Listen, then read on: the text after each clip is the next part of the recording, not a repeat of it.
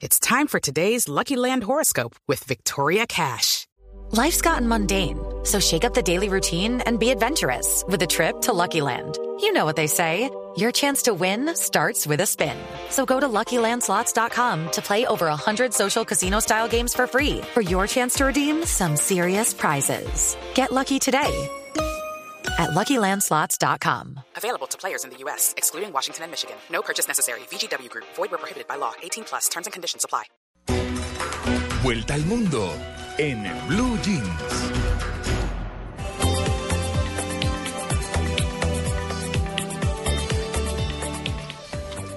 Bueno, sin duda, María Clara, tenemos que empezar la vuelta al mundo con una noticia que se está, eh, digamos, registrando ahora en toda la prensa internacional, que es un tiroteo fuera de la oficina del primer ministro italiano. La confusión horas después de que el tiroteo sigue siendo grande, después de que el tiroteo haya sucedido. Los hechos tuvieron lugar justo en el momento en que el nuevo gobierno de Enrico Letta tomaba posición de sus cargos en el Palacio Quirinal, sede de la presidencia de la República. Estamos hablando de Italia. Al parecer, María Clara Tito Amalia, un hombre de 49 años que estaba vestido de chaqueta y corbata, sacó un arma y efectuó varios disparos, hirió a dos agentes de los carabinieri y a una mujer embarazada. Esto sucede justo en la puerta del Palacio Chigi, sede de la presidencia del gobierno. Al principio, dado eh, el lugar y el momento, se pensó de un atentado, pero ahora ya se está hablando de que el presunto autor de los disparos, Luigi P., es de origen calabrés, era un desequilibrado y más tarde se trata de un hombre desesperado, dice la prensa, por la pérdida de su puesto de trabajo y la separación de su pareja. Estamos hablando de que esto sucede cuando el nuevo gobierno italiano está tomando posición en un intento de terminar la crisis en ese país. También hay que decir que Venezuela está registrado en la, el país de España, realizará las auditorías sin la, auditoría la votación sin las exigencias de Capriles y dice que el Consejo Nacional Electoral de Venezuela anunció ayer que se realizará la auditoría del reciente proceso electoral entre el 6 de mayo y el 4 de junio, pero que no va a incluir las exigencias planteadas por el ex candidato opositor Enrique Capriles. En una cadena de radio y de televisión, recordemos que la presidenta del Consejo Nacional Electoral, Tibisay Lucena, ya había dicho que es imposible aprobar la solicitud en términos planteados, ya que no están previstos en el ordenamiento jurídico. Otra polémica y otra tensión entonces nos espera en Venezuela.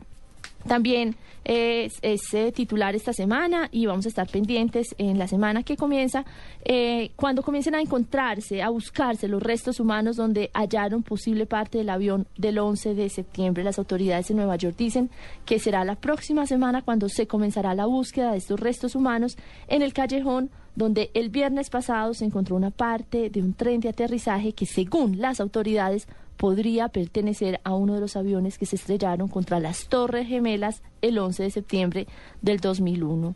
Miremos rápidamente el New York Times. Una noticia que quisiera eh, destacar es que rebeldes islamistas están creando un gran dilema en la política que Washington debe aplicar hacia Siria.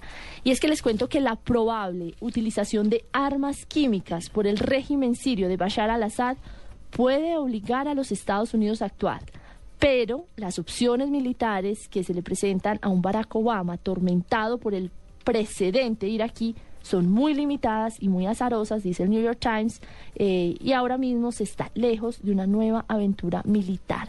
Hay que tener presente, dice el principal diario en los Estados Unidos, que la Casa Blanca evitó afirmar que el régimen sirio había causado o había cruzado la famosa línea roja establecida por el presidente Barack Obama y pidió una investigación de Naciones Unidas para confirmar los análisis de los servicios de inteligencia estadounidense y los que provienen de París, Londres y Tel Aviv que apuntan a que Bashar al-Assad ha utilizado armas químicas. Y finalmente en el país de España hay una noticia que a mí personalmente me toca mucho eh, titula Los presos de Guantánamo se dejan morir. María Clara me toca mucho porque estuve en esa prisión, les he contado en otras ocasiones. Y dice que la huelga de hambre de los presos de Guantánamo va a entrar en su tercer mes, con más de la mitad de la población del centro de reclusión sumada a ella y con la casi de la totalidad de los efectivos militares dedicados a atender y alimentar por la fuerza a los huelguistas, María Clara.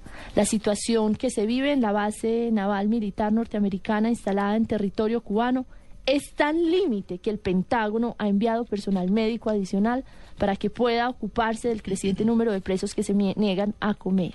a mí se me vienen a la mente las imágenes, las camillas con las cadenas y con las correas eh, en las que someten a los eh, presos que no quieren comer y cuando les meten a la fuerza esos tubos que les llegan hasta el estómago para que puedan sobrevivir sin alimento. Así termina entonces la vuelta al mundo de Blue Jeans de Blue Radio.